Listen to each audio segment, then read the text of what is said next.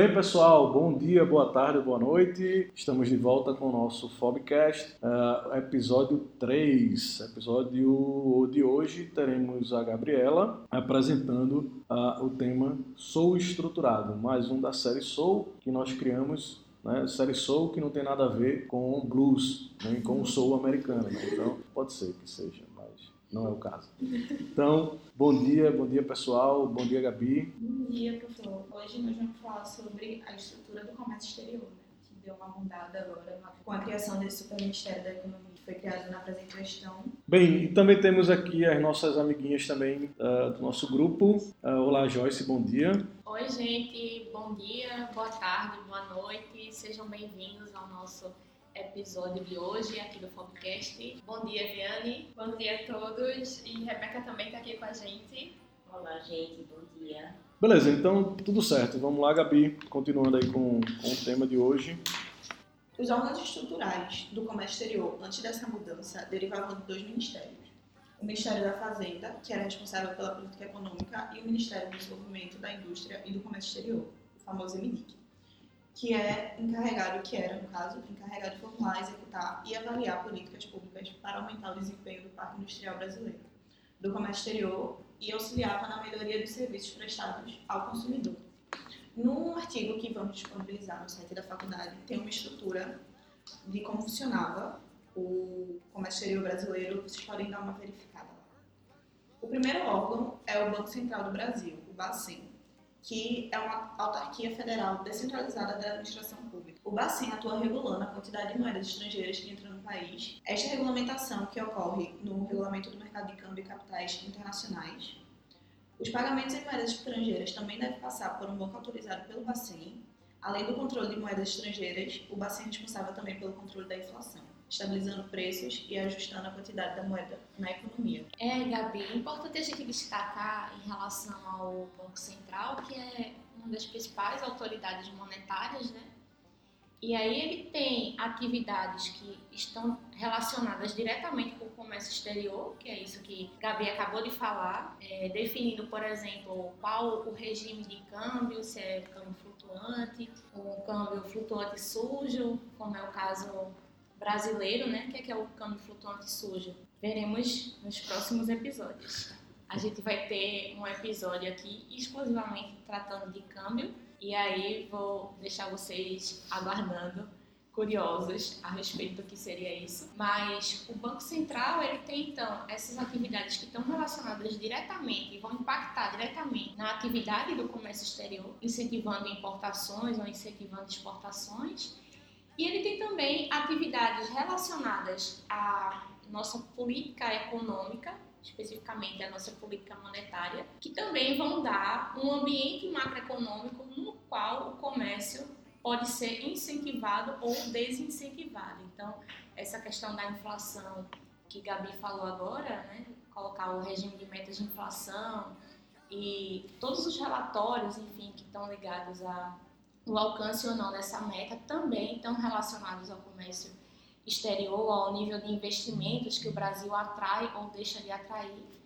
dentro dessa lógica né, de qual o ambiente macroeconômico que estamos proporcionando aos investidores, a quem está fazendo negócios no Brasil. Bom, o segundo órgão é a Secretaria da Receita Federal, a SRF, que está vinculada ao Ministério da Fazenda ela atuava exercendo controle fiscal e aplicando tributos às mercadorias que adentravam no país, além do controle aduaneiro e do fluxo de caixa. O outro órgão é a Secretaria de Comércio Exterior, a CSEX, que é um órgão bastante importante, que dela derivavam cinco departamentos. Era atribuída diversas funções, como participar das negociações dos acordos comerciais internacionais do governo brasileiro, promover a cultura exportadoras, anuir operações de exportação e importação, entre outras. O primeiro departamento é o DSEX, Departamento de Operações de Comércio Exterior, que é responsável, que era responsável por gerenciar o sistema de comércio exterior brasileiro, além de ajudar na promoção das exportações. Algumas de suas funções eram desenvolver, executar e acompanhar políticas e programas de operacionalização do comércio exterior, fiscalizar preços, pesos, medidas, classificação, qualidades e tipos, declarado nas operações de exportação e importação, diretamente ou em articulação com outros órgãos, outros órgãos governamentais, respeitadas as competências das repartições aduaneiras entre outras. O Departamento de Negociações Internacionais, o DENIT, coordenava basicamente as negociações internacionais. O Departamento de Defesa Comercial, o DECOM, é responsável por auxiliar as empresas brasileiras em processos instaurados no exterior, além de combater o comércio desleal. O Departamento de Planejamento e Desenvolvimento do Comércio Exterior, o DEPLA, ou Departamento de Estatística e Apoio à Exportação, DEAX, analisava e coletava estatísticas, além de sistematizar os dados e desenvolver, e desenvolver e realizar políticas públicas de comércio exterior. O DECOI, Departamento de Competitividade no Comércio Exterior, ele abrangia a coordenação geral de normas e facilitação de comércio e a coordenação geral de competitividade exportadora. O quarto órgão é a COMEX, a Câmara de Comércio Exterior. Era o, o órgão mais importante, diretamente ligado ao Presidente da República e o segundo ministério responsável é o MD. Por isso, ela parece vinculada a ele. A Comex funcionava com uma ordem hierárquica. Os seguintes ministérios, que também fazem parte do Conselho, são das Relações Exteriores, da Fazenda, dos Transportes, Portos e Aviação Civil, da Agricultura, Pecuária e Abastecimento, do Planejamento, Desenvolvimento e Gestão e o chefe da Secretaria-Geral da Presidência da República. É o órgão de deliberação superior e final responsável por definir os procedimentos e posicionamentos do comércio exterior brasileiro. Entre algumas das suas competências estão fixar as alíquotas dos, dos impostos de exportação, respeitadas as condições estabelecidas no decreto da lei número 1578, e opinar sobre política de frete e transportes internacionais, portuários e aeroportuários e de fronteiras. Bem, a, gente pode ver que dentro do que a Gabi está colocando, a gente tem, tinha uma estrutura bastante bem definida e bem delineada em termos de comércio exterior. Né? Então, a gente tinha a CAMEX estabelecendo todas as questões macroeconômicas e objetivos finais do comércio exterior no Brasil e, obviamente, faz parte desse processo que a, que a Joyce explicou para a gente de desenvolvimento econômico, estabilidade econômica, cambial e macroeconômica. Então, o comércio exterior tem uma função muito forte nessa estabilização é, econômica. Né? E dentro daquele tripé macroeconômico que foi criado na década de 90, a entrada de divisas através da exportação é extremamente importante para o Brasil. Então, hoje, antigamente a gente tinha toda essa estrutura que a Gabi falou, sendo a Camex esse órgão maior estratégico, e os órgãos e aí os órgãos de execução dentro do Ministério do Desenvolvimento e do Comércio e, obviamente, do Banco Central também. Cada um cuidando da sua parte, digamos assim. Então, o MD cuidando de toda a parte negocial de promoção comercial, né, e alguns controles também. De outra parte, o Banco Central cuidando de toda a parte cambial, que, como a Joyce falou, a gente vai ter um, programa só sobre câmbio e também a Secretaria da Receita Federal, através do Ministério da Fazenda, fazendo todo o controle burocrático e aduaneiro é, do dia a dia de quem move aí a balança do comércio exterior. Então, assim, a gente tinha uma estrutura que já vinha aí há alguns anos, né? Então tem pelo menos uns 14, 15 anos que essa estrutura já estava assim, ou mais até, acho que desde a década de 90. De repente a gente tem uma mudança grande que é o que vai ser discutido aqui também mais a posteriori. Mas muito bem, vamos lá, Gabi. Dentro desses órgãos que nós conversamos sobre, existe o sistema de controle de câmbio do Banco Central. Dentro do SISBACEN possui uma ferramenta chamada Sistema de Informação de Crédito do Banco Central, que uma de suas funções é garantir que o sistema financeiro não entre em colapso, evitando crise. Qualquer financiamento deve ser registrado no SCR, por isso tem uma conexão direta com os exportadores e importadores. Outro sistema é o Sistema Integrado de Comércio Exterior, o SISCOMEX. É um sistema de informações e registro de dados. O Portal Único de Comércio Exterior faz parte do SISCOMEX. Ele foi criado para facilitar o processo de exportação e importação. É, então assim, a gente tem um, dois sub, subsistemas, dois sistemas e vários subsistemas dentro desses sistemas que fazem todo o controle de importação e exportação. Então, aduaneiramente, a gente está falando do SISCOMEX, né? então todo o processo de, de, importação e exportação é feito nesse sistema do SISCOMEX, e agora, através do portal único, é a maneira de criar uma unicidade em relação a, a, aos procedimentos e aí no futuro, principalmente em relação aos órgãos anuentes né, na importação. E do outro lado, o controle cambial através do SISBACEN, que faz todo o controle de, de, de, compra e venda de moeda, além disso do controle de investimentos externos e, e todo esse, esse macroambiente necessário para que o Bacen faça todo o, o a sistemática de câmbio funcionar e, obviamente, tem uma função primordial que é, não, é evitar crises através do sistema financeiro, para que os bancos aí não, não, não, façam nenhum tipo de traquinagem e aí é, fazer com que o Banco Central tem um controle maior desses bancos, as suas é, necessidades regulatórias. Pois é, esses órgãos apresentados eles serviam para integrar a cadeia de comércio exterior brasileiro, além de facilitar os trâmites das exportações e importações. E esses ministérios, que eram responsáveis por coordenar os procedimentos relacionados ao comércio exterior, foram extintos com a criação do Superministério da Economia. E as novas secretarias descentralizam toda a integração já formulada e adquirida ao longo dos anos. A nova estrutura do comércio exterior vai contar com uma Secretaria Especial do Comércio Exterior e Assuntos Internacionais, que tem diversas funções. E uma das suas, uma das suas seguintes atribuições são dirigir, superentender e coordenar as atividades das secretarias e demais unidades que integram a sua estrutura e orientar-lhe a atuação. Dentro dessa secretaria vão ter diversas outras secretarias para coordenar o sistema de comércio exterior. Ela vai ser composta por três secretarias principais, que é a Secretaria Executiva da Câmara de Comércio Exterior, Secretaria de Assuntos Econômicos Internacionais e a Secretaria de Comércio Exterior. A primeira que vamos falar é a SECAMEX, que é a Secretaria Executiva da Câmara de Comércio Exterior.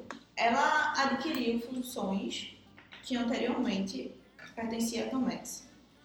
Ela é composta por dois departamentos, o Departamento de Estratégia Comercial e o Departamento de Investimentos Estrangeiros. O primeiro departamento vai ficar responsável por coordenar as alterações temporárias e permanentes referentes à tarifa externa comum. Além de outra função é de organizar os métodos de inserir o Brasil no cenário internacional do comércio. O segundo departamento de investimentos estrangeiros tem a função de conduzir e fiscalizar os investimentos estrangeiros no Brasil. A segunda secretaria, a Secretaria de Assuntos Econômicos Internacionais, é composta por três departamentos que incorporam funções antes exercidas pelos extintos MF e MD. O primeiro Departamento de Financiamento ao Desenvolvimento é responsável por coordenar os assuntos econômicos internacionais ligados ao desenvolvimento, especialmente em meio ambiente e mudanças de clima.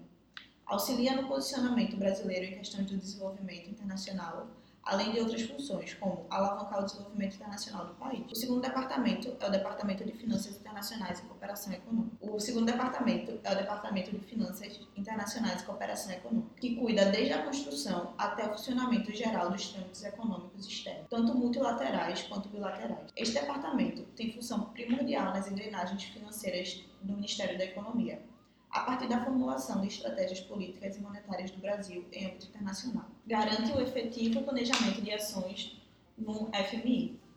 O terceiro departamento, o Departamento de Mercados Internacionais, ao coordenar a Secretaria de Assuntos Econômicos Internacionais como Secretaria Executiva da Comissão de Financiamentos Externos, o COFIEX. O departamento, este departamento avalia planejamentos e pesquisas na área das competências da Secretaria de Assuntos Econômicos Internacionais. É, Gabi, a gente está vendo aqui toda essa parte da mudança estrutural, né?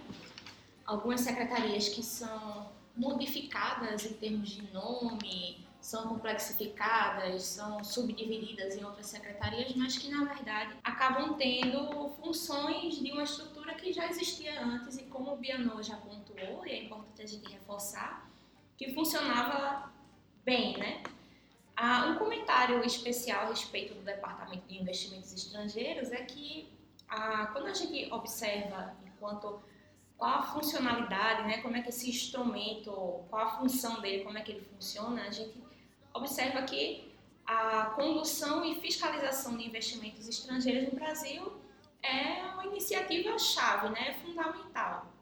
Agora, um, problema que a gente pode ver com relação a isso é que não adianta a gente ter a ferramenta, mas não utilizar ela de modo adequado. O que, é que eu estou querendo dizer em relação a isso? O investimento estrangeiro é um pouco uma faca de dois gumes, né? Vai depender muito de como o país conduz essa, essa variável.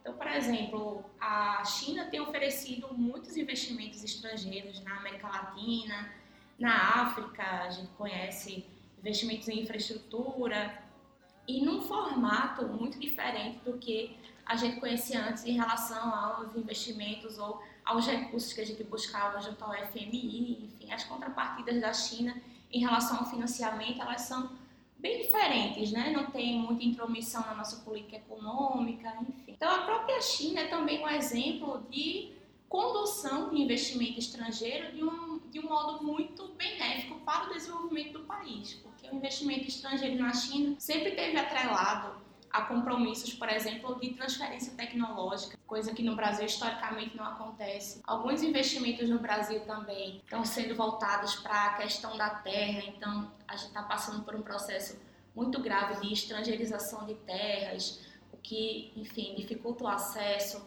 à terra, encarece e utiliza a própria terra como um ativo especulativo, né?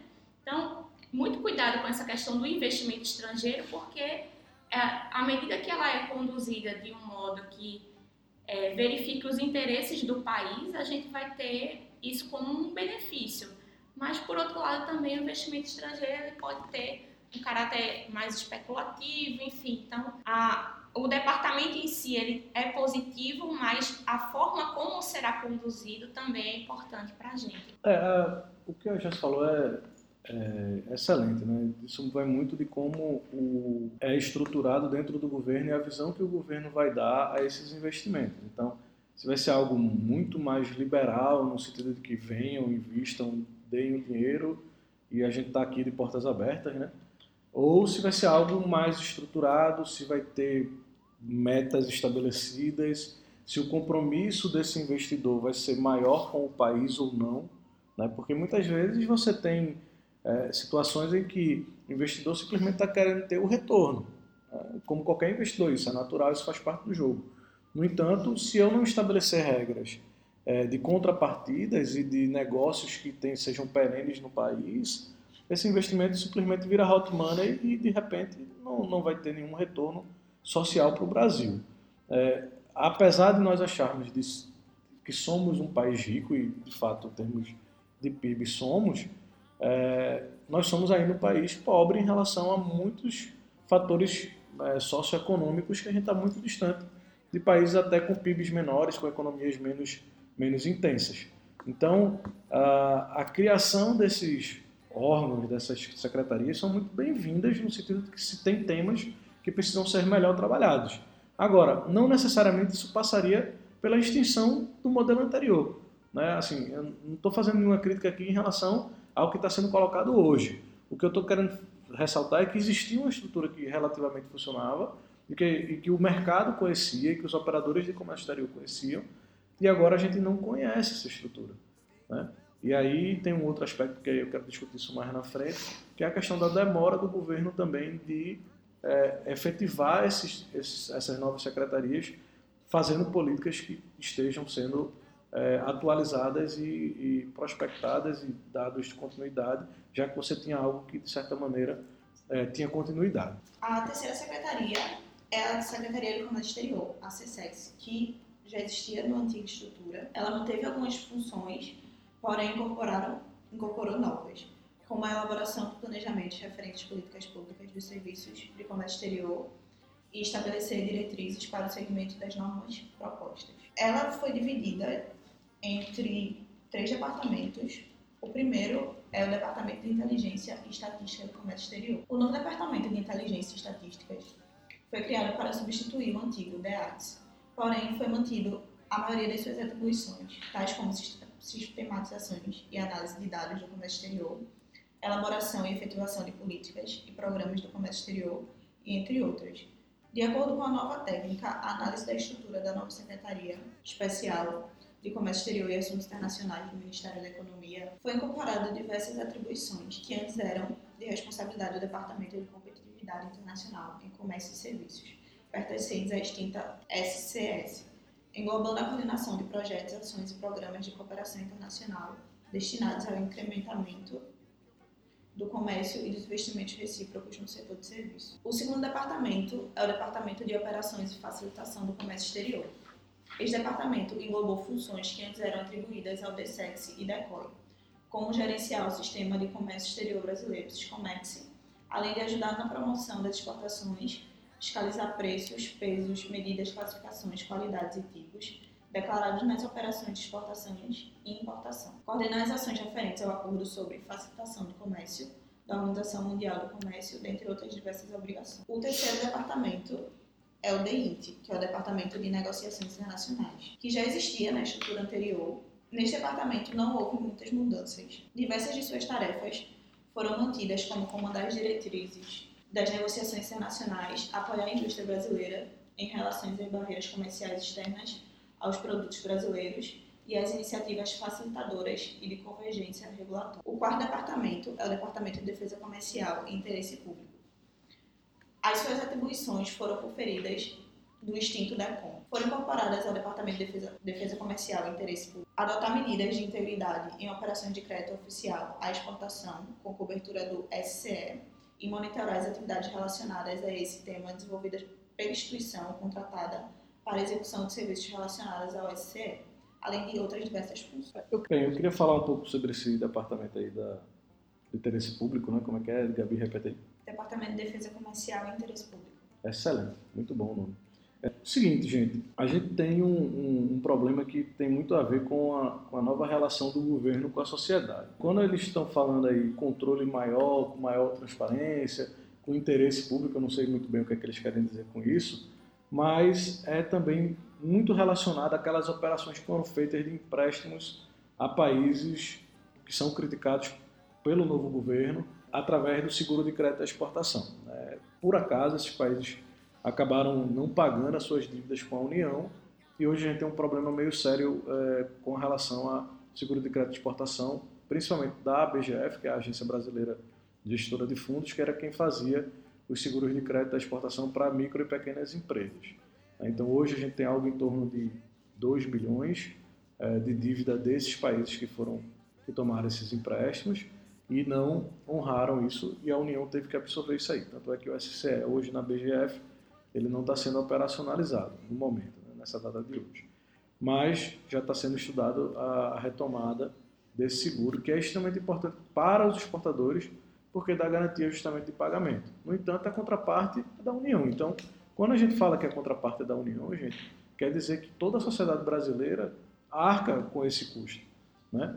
É, é um mecanismo importante, isso não é só feito no Brasil, isso é feito, por exemplo, a China faz muito isso, os Estados Unidos também têm seu mecanismo, a Europa também tem seu mecanismo, mas, em especial, é que existiu uma situação em que alguns países não fizeram pagamentos, por acaso eram países alinhados politicamente com o governo anterior, e aí hoje o governo cria esse departamento aí de interesse público, mas aí eu fico muito preocupado em relação a esse interesse público. Qual é esse interesse público que o país quer dar? E isso não está muito bem delineado na apresentação. E aí existe um perigo muito grande de que isso novamente seja uma disputa entre visões políticas e não uma visão de desenvolvimento econômico. É, o que é importante também ressaltar, gente, é que esses departamentos, essas estruturas, elas não servem ao governo, elas servem à sociedade. Então elas têm que ter uma estrutura de planejamento estratégico de médio e longo prazo. Claro que tem que resolver os problemas de amanhã, mas também em especial os problemas que vão vir ou que vão desenvolver o país, o Brasil. Então, assim, ah, é importante que a gente tinha uma estrutura continuada, que todo mundo conhecia, a gente mudou a estrutura, é sempre bom mudar, é sempre bom oxigenar, mas isso tem que ser mais bem estabelecido em relação a quais são as estratégias que o Brasil vai tomar daqui para frente em relação ao comércio exterior. E, de certa maneira, até o momento, a gente não tem nenhum indicativo. Na verdade, não se fala em comércio exterior há pelo menos cinco meses ou quase seis meses desse governo. Então, assim, é um perigo, porque existe uma guerra comercial hoje, perene, né? ela está presente, o Trump lá com, com a China é, quebrando, quebrando lá o pau, e, obviamente, isso tem a ver com a nossa relação com outros países e com a nossa relação econômica de como vai ser a nossa corrente de comércio exterior dos próximos 5, 10 anos. Então, não, não dá para deixar esse assunto parado. Então, esse problema aí da previdência acaba sendo algo que toma muita energia do governo e que deixa outros, outros assuntos muito de lado. Então, o país está meio parado em relação a um assunto. A gente virou um, um país de monotema, né? só de previdência. E, e, a gente sabe que um país ele não é monotemático. Ele tem temas importantes, a, previdência é importante, a reforma é necessária até certo ponto, mas também tem que se ter a noção de que existe toda uma estrutura que continua funcionando de alguma maneira, mas que precisa de direcionamentos. Né? Essa é, digamos assim, a minha crítica inicial a essa mudança. E complementar isso que o Biano está falando, é, o que ele falou é fundamental, né? A gente não consegue enxergar hoje uma linha, uma orientação em relação à política comercial.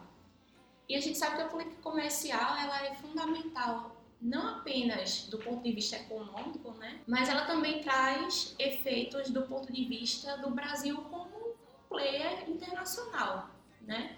A gente tinha políticas anteriormente é, mais multilaterais, né, uma tentativa de fazer com que o Brasil tivesse o máximo possível de parceiros comerciais na nossa região aqui, fortalecer a América do Sul, a América Latina, fortalecer nosso comércio com a China, com os países africanos. E o que a gente percebe hoje, pelo menos o que a gente tem assim de algumas indicações muito rarefeitas, mas é de um, um alinhamento é, basicamente aos Estados Unidos e uma, um esgaçamento de uma estrutura que a gente já tinha construído aqui como na nossa região, né, no nosso comércio regional. Então isso é um pouco preocupante porque a gente não pode deixar de olhar para os nossos vizinhos aqui. A Argentina está passando por uma crise muito profunda, então isso também acaba afetando o Brasil comercialmente. E eu acho que é fundamental o que Biano falou, assim, não adianta a gente mudar a estrutura. O que é que é essa estrutura que a gente está falando aqui para vocês hoje, de um modo técnico, né? São os meios, mas a gente precisa ter um objetivo. Né? Isso aqui é um instrumento para a gente alcançar algum objetivo, e esse objetivo é que não está muito bem delineado, pelo menos até o momento.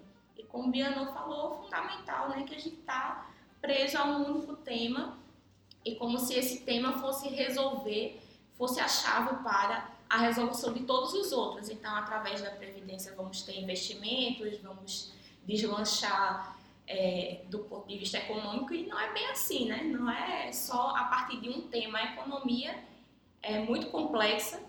Eu sempre falo para os meus alunos que é o lençol curto, né? Você cobre a cabeça, descobre os pés, cobre os pés, descobre a cabeça. Todas as variáveis têm que ser muito bem calibradas para a gente ter um efeito global.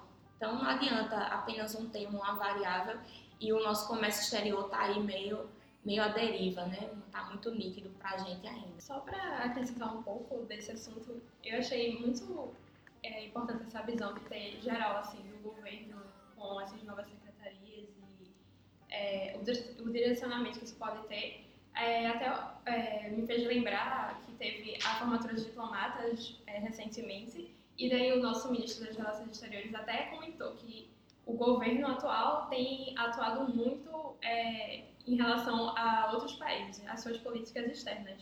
E até elogiou o nosso presidente, mas é uma coisa que a gente não vê tão concretamente quando se volta para o que a gente está discutindo aqui em relação ao comércio.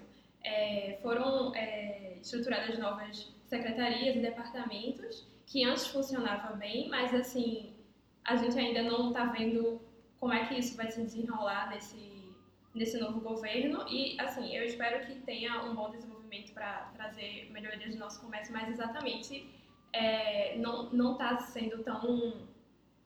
É, não está sendo tão é, falado e articulado o governo junto com, com todas as secretarias e departamentos. É, eu acho importante essa visão de, de direcionar um pouco para o comércio exterior e sair um pouco dessas outras, desses outros discursos e tal, político, só político e de alinhamento só com o país e tal.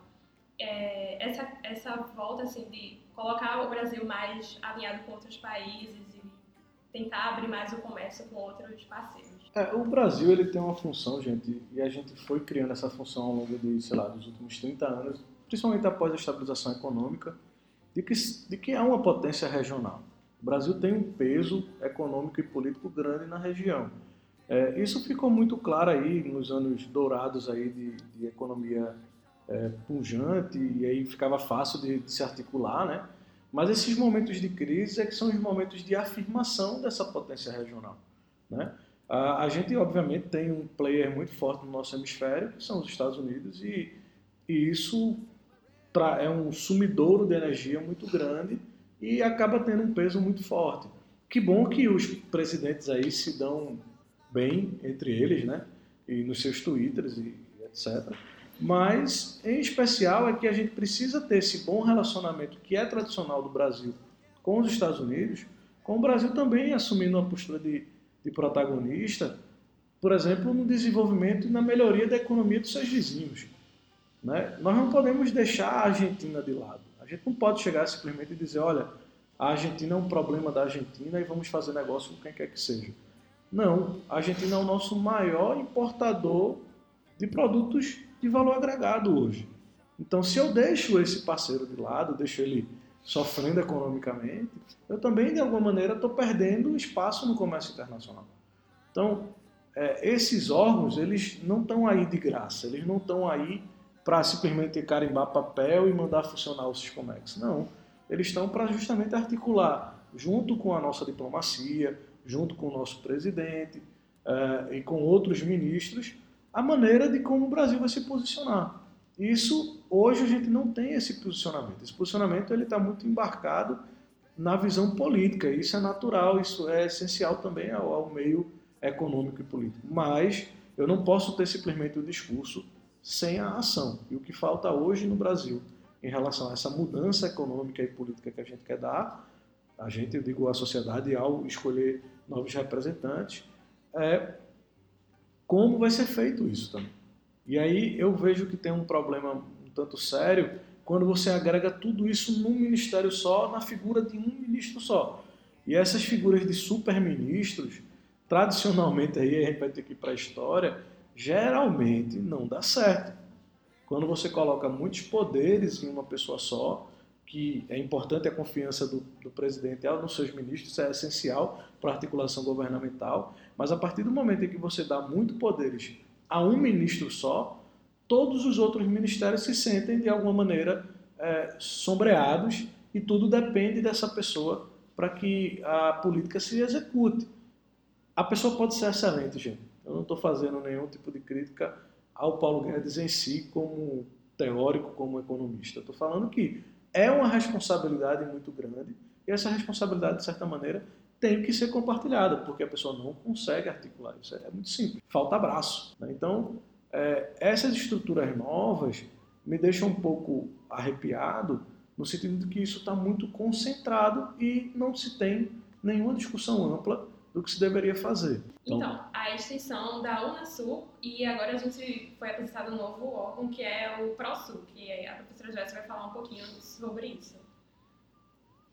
É, dentro do que a gente estava comentando agora há pouco, né, da, apesar de não ficar muito claro qual o objetivo final, assim, como é que está organizada a política comercial brasileira, a gente não tem ainda muito bem definido, mas temos algumas pistas.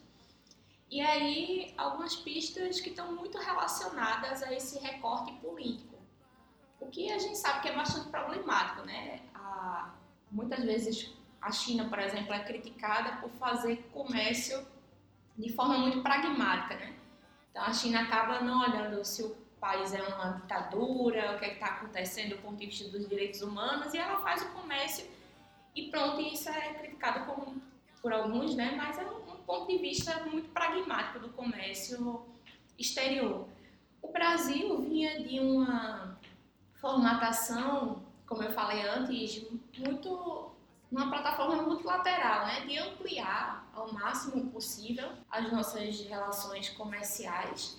E isso por quê? Né? Isso tanto amplia o nosso nossa capacidade de soft power, né, o nosso o nosso poder de influenciar, então isso tem uma, um impacto político do, do nosso posicionamento internacional, mas também tem uma importância muito grande do ponto de vista da nossa pauta exportadora, da diversificação, e aí a gente tem que diversificar não só do ponto de vista do produto, né?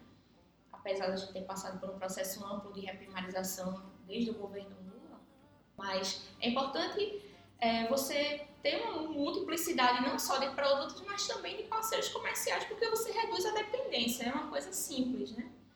Então a gente vinha nesse processo que Biano também pontuou aqui, na América do Sul, especialmente, de ter um protagonismo brasileiro, porque nós somos, apesar de às vezes parecer que não temos essa consciência, uma liderança regional importante. Então, é um pouco preocupante algumas, algumas medidas, como por exemplo a extinção da Unasul, né? E aí se atribui à Unasul um papel ideológico forte, como se a Unasul fosse a, a nossa Ursal, né? Mas não é o caso, a Unasul tinha esse, esse papel político muito forte, mas também um papel econômico, né, do ponto de vista do nosso comércio. E aí foi extinta a Unasul e foi criada a ProSul, que é o chamado Foro para o Progresso da América do Sul. E foi criado é, uma iniciativa do Chile, Colômbia, é, temos também o Paraguai, enfim, mas basicamente a partir de Chile, Colômbia e Brasil, a gente percebe uma outra formatação de alinhamento ideológico, porque são presidentes né, que têm esse, é, esse recorte mais, vamos dizer assim, mais neoliberal, né? Então, apesar do discurso ser vamos acabar com a Unasul porque ela tem um forte viés ideológico, ao mesmo tempo se cria um outro grupo também é, com base não nos interesses comerciais do Brasil, mas nesses interesses político-ideológicos. Então, só para chamar atenção para esse fato, né, de que a política comercial ela deve ser desprovida desses, desses interesses meramente ideológicos. Eu só vou fazer comércio com quem pensa como eu. Isso não é assim que funciona, né? E aí a gente tem a, a criação dessa ProSul e junto a isso um enfraquecimento muito forte do Mercosul, inclusive com aquelas primeiras é, falas do Paulo Guedes de que o Mercosul não importava. Quer dizer, isso tem um impacto forte, né? Quando o ministro da Economia dá uma declaração dessa, isso tem um impacto forte nos investimentos, no quanto de comércio esse processo de integração regional é capaz de, de fazer. Porque se o ministro da Economia está dizendo que não tem importância, o que é que os investidores, o que é que quem está fazendo comércio exterior vai pensar? Eu não vou colocar não meu é, dinheiro aqui, né? E não é só um ministro, é o super ministro. É o ministro. então, é uma palavra muito forte, é, é algo que e a gente sabe que a economia se move muito por essas subjetividades, né? O cara dá uma indicação dessa, isso realmente acaba com os negócios. E a Argentina em crise, enfim, a gente sabe que o Mercosul tem uma série de problemas. E aqui ah, vocês, o pessoal estuda a integração regional em relações internacionais, eu e Biano já estivemos à frente também dessa disciplina. E a gente sabe que o Mercosul tem uma série de problemas, é, inclusive do ponto de vista da estrutura, uma superposição de de enfim, departamentos, secretarias, etc., que é coisa que a gente poderia discutir, mas ele tem uma importância muito forte pelo que Biana falou de que a Argentina é o nosso principal destino das nossas manufaturas, né? Então, tem que ter cuidado também com essa questão, né? Do que é que nós estamos fazendo com as parcerias que a gente já tinha. É, assim, tem, tem uma questão aí importante é, em relação ao próprio processo industrial, né?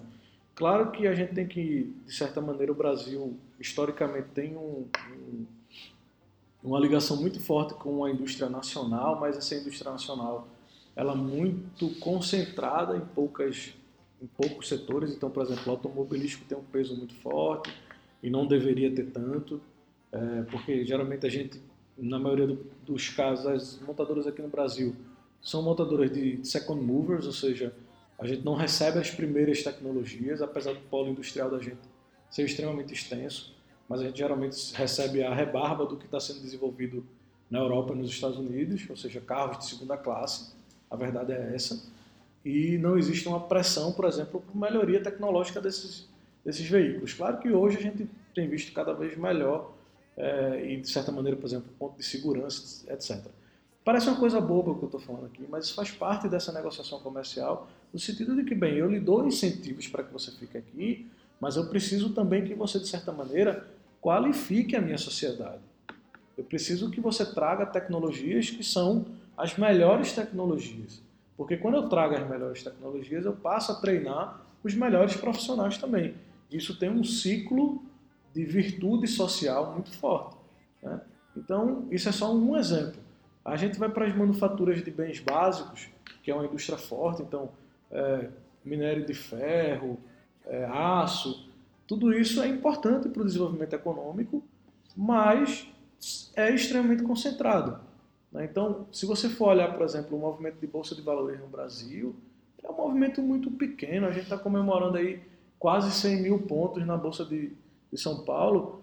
Gente, a Bolsa de Singapura já tem mais de 100 mil pontos há pelo menos uns 20 anos. Entendeu? Então, assim, não são coisas que a gente tem que é, parar para pensar que, bem, qual é o potencial real do Brasil, economicamente falando, versus o compromisso que a gente tem com a sociedade brasileira de desenvolver essa economia. Então, assim, a partir do momento que a gente se torna um player econômico importante dentro de uma região, a gente também cria compromissos com essa região. E a gente não pode deixar esses compromissos de lado porque simplesmente se mudou a visão de que se vê. Pode-se ter esse mesmo compromisso dentro de uma nova visão. Mas esse papel protagonista do Brasil, ele é importante, inclusive para esses setores que a gente estava falando aqui. Então, os nossos maiores compradores de carros são os nossos parceiros da América Latina. Não é a China, não é os Estados Unidos, não é a Europa, gente. Então, assim, não dá para deixar esses processos de integração de lado. Pode se dinamizar? Pode. Se tem uma discussão maior, claro. Mas simplesmente deixar isso de lado e criar uma estrutura qualquer para dizer que está fazendo negócio, bem, eu não, não, acho que seja esse o melhor caminho para uma economia tão pujante em uma sociedade tão grande como a nossa. Né? Então, é, eu queria mais ou menos finalizar aqui que eu, que eu queria dizer é que a gente precisa sim ter estruturas novas, a gente precisa oxigenar, a gente precisa mudar a sociedade, já que foi isso que a sociedade, de certa maneira, nas urnas colocou, mas a gente precisa que isso seja direcionado. Não adianta a gente só querer. A força do querer não tem nada a ver com a força do fazer. Então a gente precisa agora, já que o governo é novo, já que está tudo novo, transformar essa, essa vontade das urnas em ação. Senão a gente vai ficar à deriva na maior parte das nossas posturas econômicas. Bom, como foi debatido, né, o problema dessas novas, problema não, a incerteza dessas novas estruturas é como vai ser direcionado, como vai ser organizado, como vai ficar mesmo o comércio exterior. Porque não está nada efetivado até agora. A gente está basicamente no escuro, sem saber como vai funcionar. Por isso que resolvemos trazer esse tema das, em relação a estruturas passadas e a nova estrutura que está incerta até então. Bom, é isso, gente. Muito obrigada. Obrigada, meninas, professores. Bom, gente, qualquer dúvida vocês podem enviar para o e-mail que é o labcomics.faculdadedamas.edu.br. Bem, então vamos se despedir aqui, pessoal. Rebeca? Então, gente, muito obrigada.